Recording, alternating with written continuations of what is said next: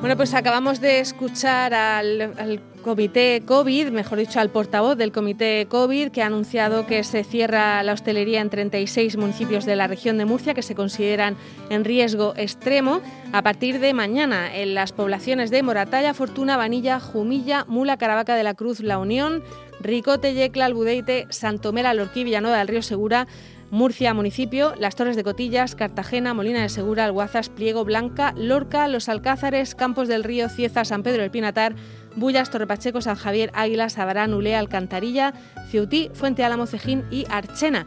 Es la lista que ofrece ahora mismo ya en detalle el diario La Verdad y son esos 36 municipios. Queríamos eh, bueno, pues, eh, ver cuál es la, reacción que tienen desde Ostemur y hemos llamado a Jesús Jiménez. Jesús, buenas tardes. Muy buenas tardes, Marta. Bueno, pues eh, cierre de hostelería en esos 36 municipios y otros 14 creo que solo pueden abrir eh, fuera, en la, en la terraza. Eh, ¿Cuál es vuestra opinión sobre esto, Jesús? Habría, habría sido más fácil leer los que pueden hacer algo de, de hostelería, ¿no, Marta? Porque la verdad que Jaime sale, hemos visto como sale durante tres veces esta semana para tomar medidas extremas contra la hostelería, al final criminalizando a un sector que no es el culpable, porque eh, nuevamente insisto, eh, todos los contagios que se están produciendo vienen de las reuniones sociales y de, de las reuniones familiares. Y yo creo que lo que a preguntarle a Jaime es porque permitieron eh, la ampliación de 6 a 10 en las reuniones familiares en Nochebuena y Nochevieja, por qué limitaban ahí a la hostelería, por qué ampliaron el toque de queda para las reuniones familiares y por qué ahora, como consecuencia de todo eso, la tercera hora se ha disparado en la región, pero sin embargo cierran la hostelería. ¿De verdad Jaime y el presidente López Mira no son responsables de lo que está sucediendo ahora mismo?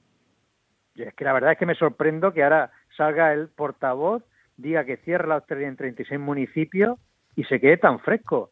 ¿Ha puesto encima un plan de ayuda a esa empresa y a esa familia y a esos trabajadores que va a dejar sin, actividad? ¿O era, o era más, más factible facilitar todas las reuniones familiares para que no hubiera un coste electoral eh, al, al, al señor López Mira y ahora, eh, una vez pasada la Navidad, pues ya el resto pagaremos los platos rotos, la hostelería pagará los platos rotos. Con el, con el anterior cierre de, hostelería eh, se anunció, aunque fue al cabo de dos o tres días, pero se anunció un plan de ayudas. ¿Ese plan de ayudas eh, contempla este nuevo cierre o, tendría que, hacerse de nuevo una negociación con, la comunidad autónoma?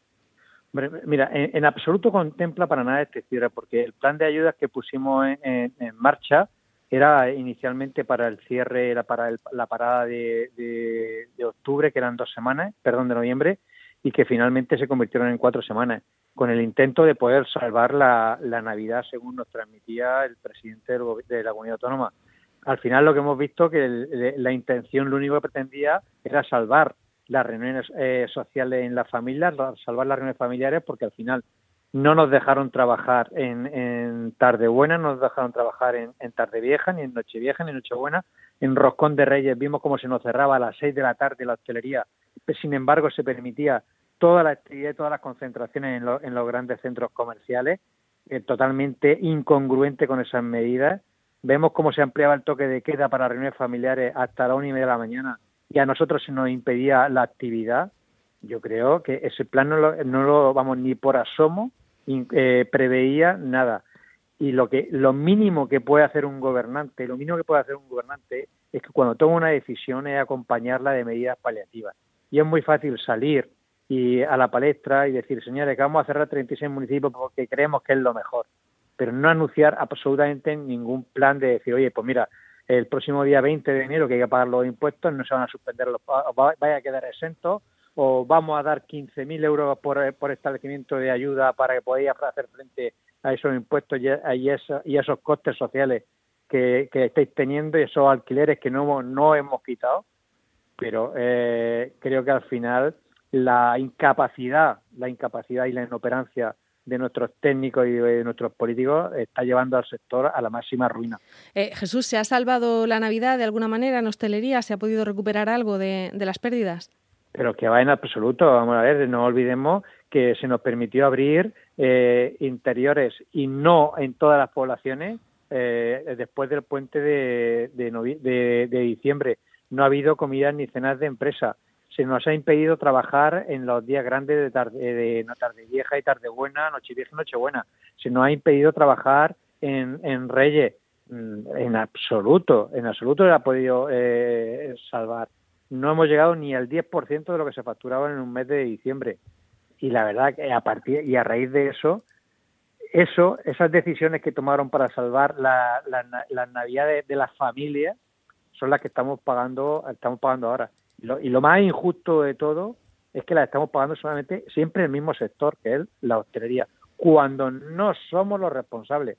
Y todos los datos que da la propia consejería son las reuniones familiares la que está eh, eh, creando todos los focos.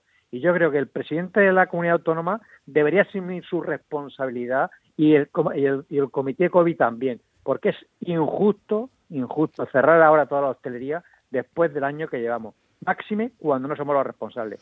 Y se demuestra muy claro en los alcázares que ni siquiera le han permitido abrir la hostelería y siguen disparados los contagios. Yo creo que mm, no tenemos los, técnicos que nos merecemos, ni tenemos los políticos que nos merecemos. Y alguien debería dimitir después de una tercera ola con estos niveles de contagio y con la única solución que se, que se propone es cerrar la hostelería sin la más mínima ayuda. Y el sector necesita un plan de rescate integral. Si nos tienen que parar, que nos paren, que nos cierren un año, pero que nos dejen exento de todos los costes y dentro de un año volvemos y empezamos la actividad. Pero no se puede estar llevando poco a poco a las empresas a la más absoluta quiebra y ruina total, porque eso es injusto. Eh, eh, una última pregunta, Jesús. Eh, ¿Tenéis previsto alguna reunión con el, con el presidente o con la consejera del, del ramo? Pues ahora mismo, sinceramente, previsto no tengo nada.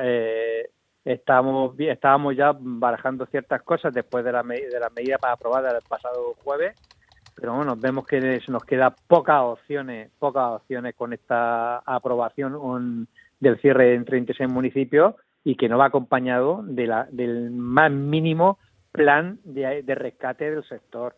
Yo creo que eh, es mm, cuanto menos eh, criminal, criminal eh, asesinar a un sector de esta manera y, y quedarte tan pancho cuando en las declaraciones que tenemos 36 municipios y, no pasa absolutamente nada. Mm. Hay una frase que siempre han dicho tanto el presidente nacional como el presidente de la Comunidad Autónoma, que es que en esta crisis nadie se va a quedar atrás. Pero por desgracia, ambos, y especialmente la Comunidad Autónoma, pero ambos están dejando atrás al sector de la hostelería, a sus empresarios y a sus trabajadores, que nos estamos muriendo poco a poco y nos estamos desangrando con todas las medidas que toman. Bueno, si tenéis eh, alguna movilización prevista o algo similar, pues eh, nos lo contáis aquí en, en Onda Regional para que podamos contarlo. De acuerdo, Marta, muchas gracias. Venga, hasta luego.